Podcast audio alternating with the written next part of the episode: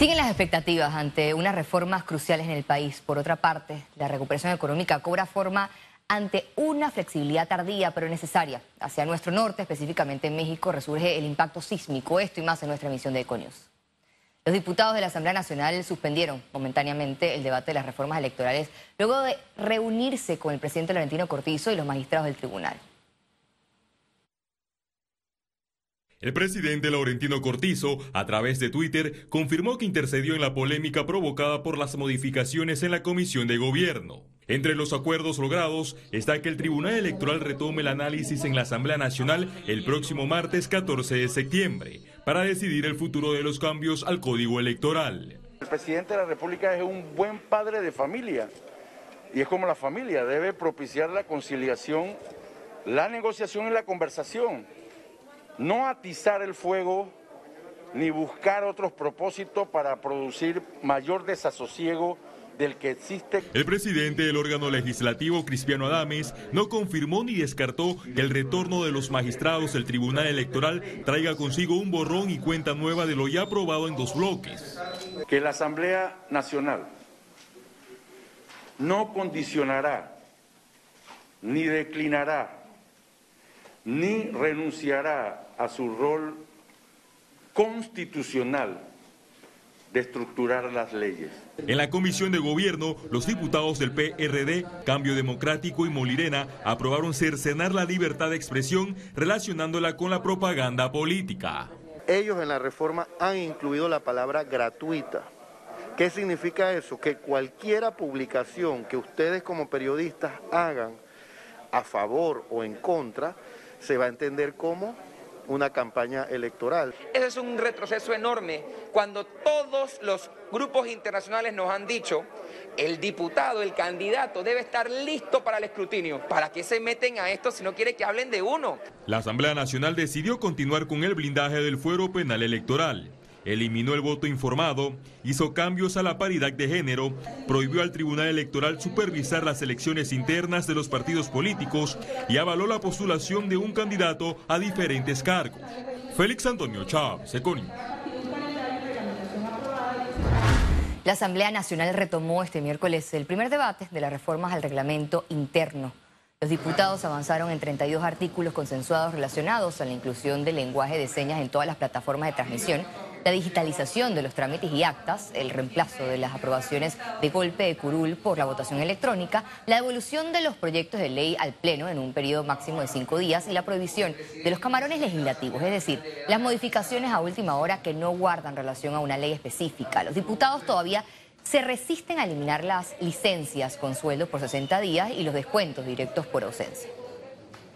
Pero también hay que tomar en cuenta que la función del diputado no solamente es en el Pleno, sino que es dentro de esta misma instalación de la Asamblea y uno puede estar en su despacho atendiendo reuniones o viendo proyectos de ley, pero no está en el Pleno. Entonces, eso tenemos que ponernos de acuerdo de ver cómo sería el descuento. También hay ocasiones en que un diputado puede estar enfermo, bueno, tiene que traer su certificado de salud.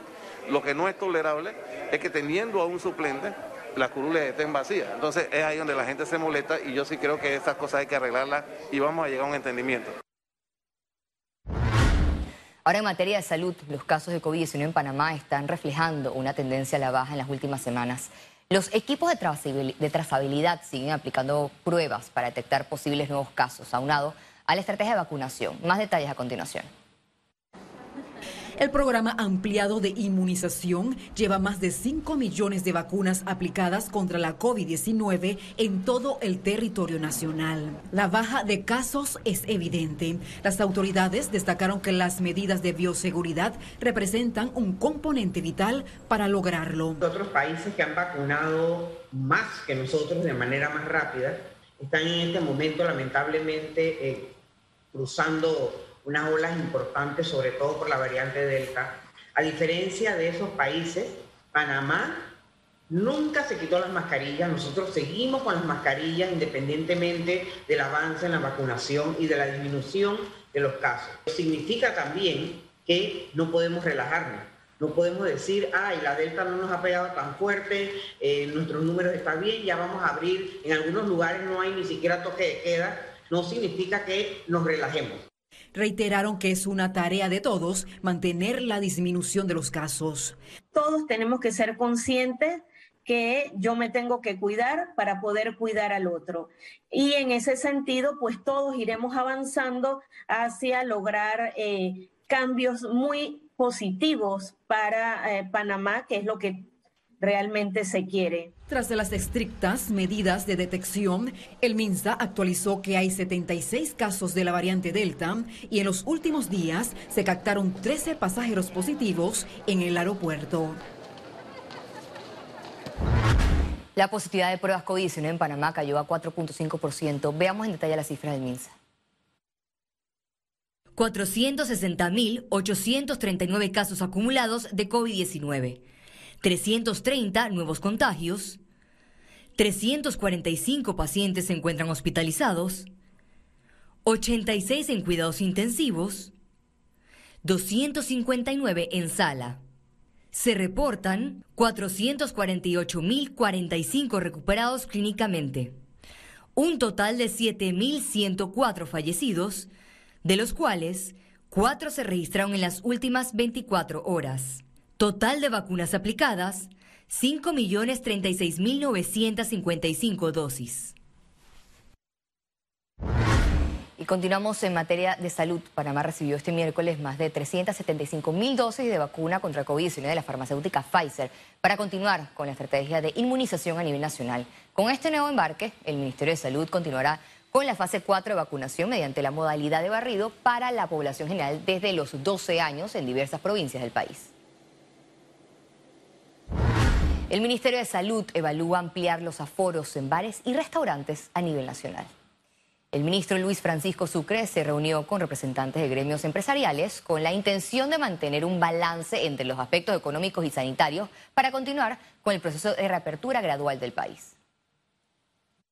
Hay metas en donde junto con el comercio ya pretendemos que en noviembre, si Dios nos lo permite, no tengamos ningún tipo de toque de queda. O sea, nosotros vamos planteando metas, vamos consultando con los diferentes sectores eh, armamos las estrategias y comenzamos a trabajar para que eso suceda. La posición nuestra es tratar de, eliminar las restricciones de movilidad lo más pronto posible.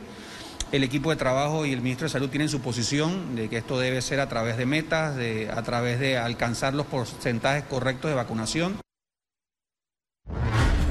El director de la región metropolitana de salud, Israel Cedeño, reiteró que analizan levantar pronto el toque de queda vamos flexibilizando poco a poco, tomando en cuenta el comportamiento de la pandemia, el comportamiento del virus en general y en especial el comportamiento social. Dios primero, pronto, probablemente levantemos por completo el toque de... Panamá puso a prueba por segunda ocasión la implementación del código QR, esta vez en el partido Panamá y México. El código QR se está implementando en el país para verificar la vacunación contra COVID-19 de los ciudadanos y será la clave en los partidos de Panamá en las eliminatorias para el Mundial Qatar 2022. El MINSA estudia la posibilidad de utilizarlo para el ingreso a otros eventos masivos. Gremios magisteriales se oponen al proyecto de ley que adopta medidas de formación y capacitación constante de los educadores panameños. En la exposición de motivos, la iniciativa legislativa resalta que el objetivo de la ley es establecer el estudio continuo en temas pedagógicos, especialidades y actualizaciones temáticas y científicas que mejoren su competencia académica y profesionales. Los gremios calificaron el proyecto como una aberración. El perfeccionamiento docente continuo debemos tener los docentes, pero ahí nos hemos encontrado con algunas aberrancias, como por ejemplo crear un instituto paralelo a la Dirección Nacional de eh, eh, Perfeccionamiento Docente. A nosotros eso nos parece una aberrancia. Una vez lo dijimos claramente cuando se creó el, el Viceministerio de Infraestructura, que eso solo iba a abultar la planilla estatal. A nosotros no se nos tiene que obligar para capacitarnos, no se nos tiene que obligar. Nosotros queremos una capacitación que sea de índole permanente. El Instituto Superior este, nosotros tenemos que verlo con letra menuda. El presidente Laurentino Cortizo asistirá a la cumbre sobre cambio climático que se desarrollará en Reino Unido entre el 31 de octubre y el 12 de noviembre. En el encuentro virtual, el mandatario Cortizo expresó que los compromisos que se tomen en esta cumbre podrían significar la última alternativa para las próximas generaciones. Economía. Tigo presentó Emprendedores en Acción, un programa de apoyo a las MIPIMES panameñas. Las MIPIMES representan el 97% del sector empresarial de Panamá y son un motor socioeconómico, razón por la que este miércoles Tigo lanzó el programa Emprendedores en Acción para desarrollar capacidades digitales y de liderazgo en este segmento empresarial. Creemos que al transmitir conocimiento, al generar mejores y mayor cantidad de empresas, vamos a tener como un efecto una economía que se recupera. Mucho de nube, vamos a hablar de cómo se puede usar la nube en la pyme, cómo se puede, eh, cuáles son los temas de ciberseguridad que hoy implica ir, hacia, ir al Internet ¿no? para poder hacer y capturar esas oportunidades que se dan. También se habla de marketing, marketing digital, eh, finanzas. A este programa gratuito se puede ingresar a través del sitio web tigo.com.pa. La alianza involucra actores como Ampime, Canal de Empresarias y Aden International Business School. Que actualmente Panamá está como número uno en el emprendimiento, ganamos eh, lo que es a nivel global y en el emprendimiento en mujeres estamos en un 60%, estamos liderando el emprendimiento a nivel global y lo queremos seguir haciendo, por lo cual estamos desarrollando estas alianzas y estos emprendimientos y compromisos que tenemos con, con los emprendedores y otras empresas. Todo lo que tiene que ver con marketing digital, todo lo que tiene que ver con finanzas eh, personales y corporativas, esto de ordenarse, de planificar, de saber eh, cómo llegar al, público que, al que le estoy eh, desarrollando mi, mi servicio, mi producto. La agenda digital de este programa iniciará con un bootcamp para emprendedoras el próximo 18 de septiembre. En el bootcamp vamos a dar herramientas de mentalidad de productividad, de proyección, de autenticidad, comunicarte de manera auténtica, de comunicación digital, de marketing digital, de marca personal y de negocios digitales. Esta plataforma apoyará la reactivación económica del país a través del conocimiento para empoderar los negocios y a sus líderes. Ciara Morris, Econews. La pandemia no solo afectó la estabilidad laboral, sino también el lugar y modo de trabajo en Panamá, así lo informó una encuesta. Previo a la llegada de la pandemia, 8 de cada 10 panameños reportaba que realizaba su trabajo fuera del hogar Hoy en día esta cifra ha caído en un 20% y este 20% ha pasado básicamente a teletrabajo. Quienes se reportan estar más en teletrabajo son las personas entre los 25 a 45 años y principalmente las mujeres. Por otro lado, quienes se reportan estar más volviendo a las funciones dentro de oficinas son principalmente los hombres y quienes indican no tener hijos menores dentro del hogar. La Dirección General de Ingresos y Visa renovaron su convenio para pagos digitales en la recaudación de impuestos. A través de este acuerdo, ambas partes buscan darle más conveniencia, seguridad y abrir nuevos canales de adaptación para el contribuyente al momento de realizar sus pagos. Los tarjeta habientes de Visa tienen la facilidad de pagar sus impuestos y otros trámites en la Dirección General de Ingresos, tanto presencial como en el sitio web, gracias a la digitalización de transacciones. Esto es un complemento importante, esta renovación, en que una marca como esta cree y confía en nuestro país para que sus tarjetas puedan ser utilizadas para cumplir con los pagos de impuestos. Para específicamente ver estos temas de cómo digitalizamos, cómo creamos experiencias más amenas para el consumidor, para el contribuyente, sea un comercio gobierno o sea un comercio privado, eh, que podemos buscar formas de crear eh, experiencias más personales, experiencias donde empezamos a hablar de credenciales de pago. Panamá se prepara hacia el futuro de la movilidad, los sistemas eléctricos sostenibles.